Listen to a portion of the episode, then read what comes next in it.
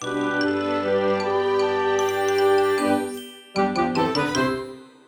ローツーザーメン皆さんこんにちは。ドイツ語講師の小町です。さて皆さん今日はですね、大晦日、今年一番最後の日になっています。大晦日はドイツ語でジルベスターっていう風に言います。ジルベスター。なんか可愛い響きだなって私は思っているんですけど、皆さんはどう感じたでしょうか？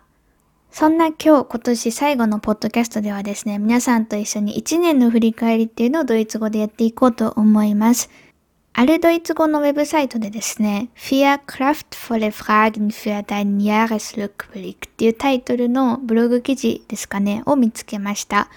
この記事の中にはですね、4つの質問っていうのが掲載されています。もちろん全部ドイツ語です。で、これらの質問っていうのがきっとあなた自身の Jahresrückblick 1年の振り返りをするにあたって助けてくれるんではないですかねみたいな感じの記事ですね。この記事へのリンクっていうのは概要欄に載せておくので、よければ参考にしてください。そこでですね、紹介されている4つの質問に私自身が答えていこうっていうのが今日の企画なんですけど、よければ皆さんも自分自身のヤーガシルクプリックっていうのをやってみてほしいなと思います。これをですね、仮にドイツ語勉強に役立てたい方がいれば、実際に書いてみるのがおすすめです。もちろん話すでもいいと思います。話すのにちょっと苦手意識がある人はさっき書いてみるのがいいかもしれないです。書いたらですね、まあ、人に見せてもいいような内容であれば先生だったり友達だったりに添削を受けるのをお勧めします。というわけで皆さん今日はですね、私と一緒に4つの質問に答えながら Jahresrückblick 2021年の振り返りをしていきましょう。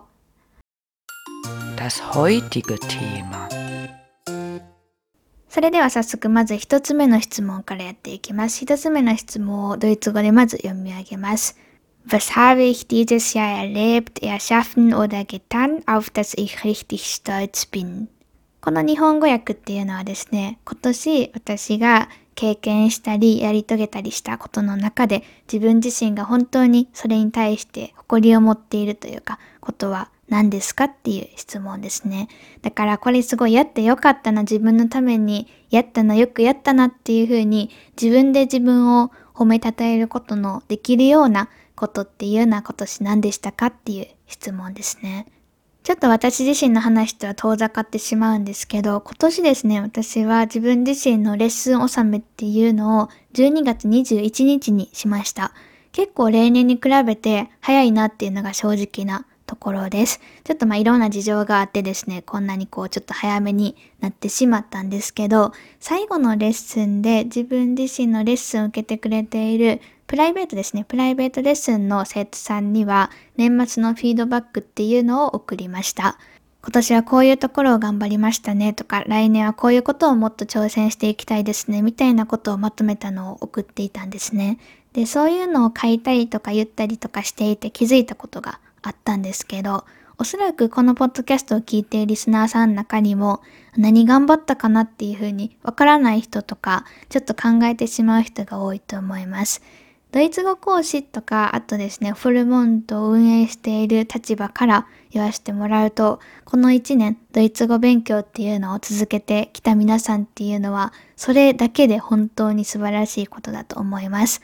継続ってやっぱりなかなかできないです。これはですね、別に継続しない人が悪いとかそういったことではなくて、何であっても、ドイツ語勉強であっても、ジムに通うであっても、なんか小説を読むとかそういうのでも何でもそうだと思うんですけど、継続って本当に難しいです。継続しなくていい理由っていうのがたくさんある中で、それでもなおですね、ドイツ語勉強を継続されていた皆さんっていうのは、それこそそれがですね、一番の問いにあたる答えになるんじゃないかなと思うし、それに全然してもいいぐらいすごいことだと思います。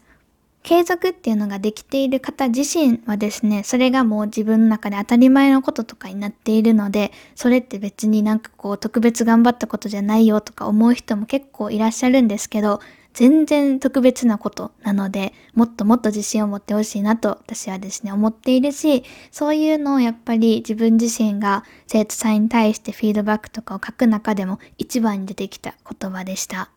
というわけで次はですね、私自身の話になってくるんですけど、私が今年ですね、すごいこれやって頑張ったなって思う自分自身のことっていうのは、同じ話になってしまうんですけど、私自身もドイツ語のレッスンを受けているので、それを1年間、去年に引き続き受けてこられたっていうのがすごい頑張ったなと、自分で自分を褒めてあげたいなと思っています。今年2021年って私にとっては結構ですね、なんて言うんですかね、大変な年だったんですよね、正直。今年の夏頃ですね、結構ポッドキャスト自体も不定期な時があったんですけど、まさにあの頃ですね、だいたい4ヶ月ぐらいですかね、5月、6月、7月、8月、9月、この4、5ヶ月ぐらいの間っていうのが、すごい自分自身の情緒が不安定な時期でした。情緒が不安定だけならいいんですけど、まあ、基本的にマイナスでプラスになったらラッキーぐらいの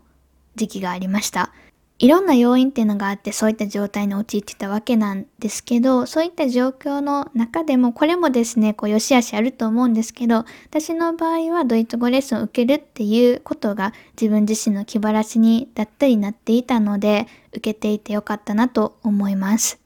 あとはですね、やりきったこといろいろ実はあります。例えば、フォルモント関連の話がやっぱりちょっと中心になってきてしまうんですけど、フォルモントでレッスン受けてる人だったらわかるかもしれないんですけど、このですね、夏ぐらいですかね、春から夏にかけて、フォルモントではすごい IT 化が進んでおりました、実は。フォルモントの中にはですね、4つコースがあります。で、一番利用していただいているのがプライベートコースっていうコースなんですけど、そこで使う予約システムっていうのを自分たちで開発していて、それがやっと去年の年末頃にそれこそできたんですよね。で、2月頃から会話コースっていうもう一つのコースと、あと4月春頃からはプライベートコースっていうコースの生徒さんとあと先生たちにも使ってもらうっていうように移行作業っていうのをしました。この移行作業っていうのがめちゃくちゃ大変でした。今だから笑って言えるんですけど、まあこれ私の情緒が不安定になった大きな原因の一つですよね、ぶっちゃけ。それぐらい結構大変で、予想以上にやっぱりこう利用してくれている方が多かったっていう事実もそうだし、私たちのちょっと計画が甘かったっていうのもそうだし、システム自体の不具合っていうのもちょっと頻繁に起こったり、してそれらの対応とかも結構ですねうってなることが多かったんですけど今はもうそれらも終わって無事に移行作業も済んでたくさんの先生だったり生徒さんに利用してもらっている状況っていうのが今あって去年の今頃はなかったんですよねそれが。でそれが今やですね何百人もの方たちに使われているっていう状況を1年で作り出すことができたっていうのはもうすごく頑張ったなと思います。もちろん私一人の頑張りではなくて、それらのシステムを作ってくれている方だったりとか、他にも対応してくれた方だったりとか、あともちろんですね、移行っていうのに協力してくれた生徒さん、あと講師の皆さんのおかげではあるんですけど、その中の一人、私自身も頑張ったなっていうふうにめちゃくちゃ思います。それはもうですね、忘れられない一年ですね。あとはですね、これもやっぱりフォロモンド関連の話になってしまうんですけど、会社設立っていうのをしたのが私の中ではすごく印象に残っているし、絶対忘れない一年になるなって思うところでもあります。先月ですね、11月19日、満月の日にフォルモント株式会社っていうのを設立してだいたい1ヶ月とちょっと経っている今なんですけど、別に会社化したからって何が変わったかって言われると、そんなに変わっていることって、こう表になっている部分に関してはないです。ちょっとこう裏、裏面って言っていいんですかねなんて言うんだろう。ちょっと手続き面とか、書面でのちょっとこう、いろいろとか、多分あんまりこう、私ぐらいにしか関係ないことだったりが多いんですけど、表立って見えているところでの変化っていうのは基本的にはないです。ただやっぱりこう自分自身の気持ち的にはそこがですね、一つの区切りっていう感じで気持ちを切り替えてというか自分自身とフォルモントっていうのをいい意味で話して考えることができるようになってよかったなと思っています。正直な気持ちを言うとめちゃくちゃ不安なんですよね、毎日。もともとずっと不安ではあったんですけど、なんだかんだですね、こういい感じに進んでこれて会社化っていうのもできてっていう今で、旗から見るとすごい順調に進んでいて、まあ確かに全体を通してみると、順調か順調でないかって言われると順調の方に入ると思うんですけど、ただそれでもですね、やっぱりこう正解だったり不正解だったりがない分、めちゃくちゃ不安で進んできました。で、今その不安がさらに加速みたいな状況なわけなんですけど、ただですね、こういった不安っていうのをいつも抱えてきながら進んできてなんだかんだ。でももうなんとかなるって信じてやっていくしかないんじゃないかなっていうのが結構今思っていることではあったりします。さて、一つ目の質問をですね、結構長く話してしまったので、次の質問いこうと思います。Was hat sich in den letzten zwölf Monaten geändert? Was hat sich in den letzten zwölf Monaten geändert? この12ヶ月の間に、だからこの1年間の間に何が変わりましたかっていう質問ですね。自分自身の精神的な考え方とか価値観とかそういった内面的な面でも大丈夫ですし、あとは外的なところですね。例えば職場が変わったとか、なんだろう、学業が終わったとか、何でもいいんですけど、そういったのでも大丈夫です。皆さん何か自分自身の外や中で変わったことはあったでしょうか？私に関してはですね、こう、まず外というか外見的なところでいくと、歯科矯正っていうのを始めたので、歯並びがめっちゃ良くなったなって 思います。ドイツ語とかフォルモンとか急に関係なくなってしまったんですけど、まあ、外結構外見は変わったんじゃないかなと思います。自分の笑った写真っていうのを見て、あ、歯並び良くなったなって思う瞬間が結構幸せだったりします。その分痛みとかお金とか時間とか労力とかいろいろ犠牲にしてやっているので、成果っていうのが目に見えるとやっぱりその分嬉しいなって思う気持ちは強いですね。内面的なところでいくと実はあんまり変わってないかなって思う部分の方が大きいんですけど一つ結構変わったなって思うことがあります。それがですね、皆さんとのコミュニケーションっていうのをより一層ポジティブな気持ちでできるようになったことかなと思います。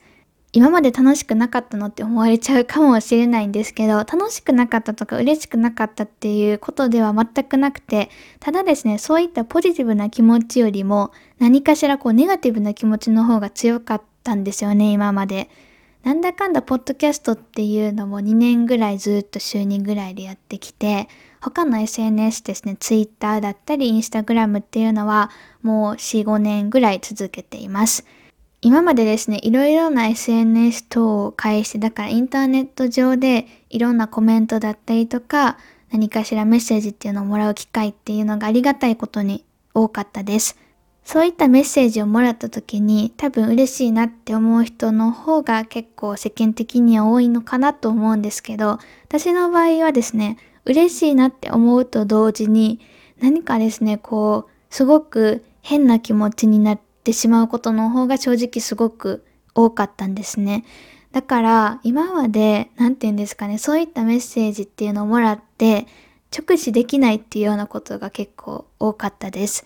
もともとサプライズとかされるのも結構苦手で、なんて言うんですかね、どういった反応していいのかわからないというか、あ、喜ばなきゃって必要以上に思ってしまうというか、なんかちょっとこの辺の性格を説明するのが難しいんですけど、あの皆さんからのメッセージとか声っていうのが嬉しくないわけでは全くなくて、ただなんとなく自分の心の中にそういったありがたいお言葉っていうのをしまうスペースっていうのがなんかなかったんですよね。余裕がただ単になかったのか、それともそういったのに不慣れだったのか、ちょっと原因はわからないんですけど、とにかくこの3年ぐらい、そういった嬉しい、嬉しいありがたいメッセージとかをもらっても、一旦スクショして全部は見ないとかいう風にすることが多かったです。だからですね、もしかしたら今まで私宛てにインスタグラムとか、あとはツイッターとかでメッセージを送ってくれた方にはお返事ができていないってことも結構多々あってそれは今すごく申し訳ないなと思っているんですけどそういった皆さんとのコミュニケーションっていうのが今年はですねなんか途中ぐらいからすごく楽しくなってきたなって思います。私がこのポッドキャストの心躍るドイツ語講座の公式 LINE をですね、今年開設したわけなんですけど、公式 LINE 宛てにいただいたメッセージにはですね、基本的には私自身がこう一人で空いている時間とかにちょっと返事が遅くなってしまったりもするんですけど返信しています。今まではそういったことをする、なんて言うんですかね、気持ち的な余裕がなかったんですけど、今はそういった時間を純粋に楽しいなって思うし、皆さんとコミュニケーション取れることが嬉しいですし、楽しいし、めちゃくちゃポジティブな気持ちでできるようになりました。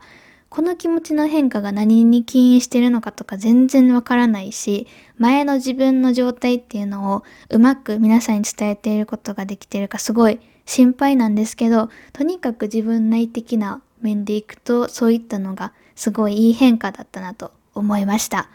さて、それでは3つ目の質問いきましょう。Welche Fehler habe ich gemacht, aus denen ich lernen kann? Welche Fehler habe ich gemacht, aus denen ich lernen kann? 自分自身がそれから何かしら学び取ることができる失敗っていうのをどんな失敗しましたかっていう質問ですね。失敗は成功の母とか日本語でもよく言うと思うんですけど、そういった失敗っていうのを今年はしましたか？みたいな質問ですね。私はですね、個人的にフェーラー、失敗っていうのは人生にはないと思っているんですけれども、あえて自分自身が今年やってきた中で、なんかこれはもっとこうしたいなって思ったことがあるので、あるとしたら、それこそですね、一つ目の質問とちょっと関係があるんですけど、私自身のすごい精神的に不安定な時期っていうのが4、5ヶ月ぐらい続いたので、そういった時期も、まあ、自分の中では必要な時期だったんだなっていうのが今はこう処理しているんですけど、やっぱり元気がないってすごいしんどかったですし、自分自身も。あと周りにいる人もですね、やっぱり気を使うと思うし、迷惑をかけたとかなんかそういったことではなくて、なんか普通にハッピーに過ごしたいなっていうのが私のこう、人生の目標だったりするので、ハッピーに過ごすためにはどうしたらいいかって考えるときには、心も体も元気な状態っていうのが一番いいのかなと自分自身では思ったりしています。だからですね、そのいろいろな原因があったわけなんですけど、多分一番のそういった状態になってしまった原因っていうのは、いろいろ詰め込みすぎたっていうのが大きかったかなと思うので、ちょっとですね、今年は自分自身のキャパシティっていうのにより注意をしながら歩んでいきたいなと思っています。これもですね、フェーラーっていうよりかは一つの通過点だったかなって思ったりもしています。さて、今日ラスト4つ目の質問いきましょう。Was bin ich bereit loszulassen? Was bin ich bereit loszulassen? 手放す準備ができているものはありますか？っていう質問ですね。これはですね、例えば洋服とか何かしらバスタオルとか家とか何でもいいんですけど、そういったものでも大丈夫ですし、ことでも大丈夫です。ことっていうのは例えばなんかこう自分の中のこういった考えを手放したいとか、なんかいつもこうやって考えてしまうけど、こういう状態を打破したいとか、こういった状況だったりとか、あと考え方だったりとかでも大丈夫です。私自身はですね、今の状況だったり状態から何かしら手放したいものやことっていうのは特に実はないんですけど、もっと気をつけていきたいなとか大事にしていきたいなって思う考え方っていうのはあります。それは何なのかっていうとですね、他の人と仕事したりとか、まあ一緒に何かプロジェクトとかやったりするときに、自分の直感っていうのをもっともっと信じていきたいなっていう気持ちが結構強いです。もうちょっと噛み砕いて言うと、自分自身が一緒に仕事とかをしていて、こう一緒に取り組んでいて、楽しいなとか、安心できるな、信頼できるなって思う、心地よく感じる人と一緒にこれからどんどんですね、協力していきたいなって思っています。3つ目の質問にちょっとですね、近いかもしれないんですけど、別にこれはフェーラーっていうほどではないんですけど、やっぱりこういろんなですね、仕事とかをフォルモントを通じてやっていく中で、自分の直感ではどちらかというと、やーか9でいくと9の方に近いかなって思ったりするけど、今目の前にいる人だったり人たちっていうのは、すごくその分野に関して、例えば経験とかがあったりとか、資格とかを持ったりしていて、まあその客観的に見るとすごい信用できるなとか信頼できるなっていう情報がある。なんとなく自分の心的には自分には合わないんじゃないかとか、フォルモントにはちょっと合わないんじゃないかっていうふうに思っているな、どっちを優先しようかな、みたいな場面っていうのが、時々あったんですよね。そういった状態が続いた時に、やっぱりなんとなく自分の中のモヤモヤっていうのが蓄積されていったりっていうことも多かったので、なんて言うんですかね、こう自分自身のことを信じる気持ち、直感を信じる気持ちっていうのもそうだし、ノーっていう勇気っていうんですかね、っていうのをもうちょっと持ち合わせていきたいなと思ったりしています。自分の直感を信じすぎてしまうのもそれはそれでどうなのかなと思うのでちょっと難しいところではあるんですけど今よりもう少しだけ自分のことを信じるっていうことに気をつけていきたいな大事にしていきたいなと思っています。さて、というわけで今日は皆さんと一緒に4つの質問を通して2021年を振り返ってみました。皆さんもですね、少しでも自分自身の年っていうのを振り返ることができたでしょうか？今年のポッドキャスト配信はこれで最後になります。今年もですね、聞いてくれた皆さん、聞き始めてくれた皆さん、どうも本当にありがとうございました。聞いてくれる皆さんがいるからこそこのポッドキャストは成り立っていますし、私もですね、ポッドキャストをやって楽しいなっていう気分になっています。来年もどんどんいろんなことにポッドキャスト内で挑戦していけたらと思っていますので、よければ引き続き聞いてもらえるとすごく嬉しいです。それでは皆さん良いお年を、そしてですね、また次回、来年2022年にお会いしましょう。Ich wünsche euch allen einen guten Rutsch ins neue Jahr und bis zum nächsten Jahr. Tschüss!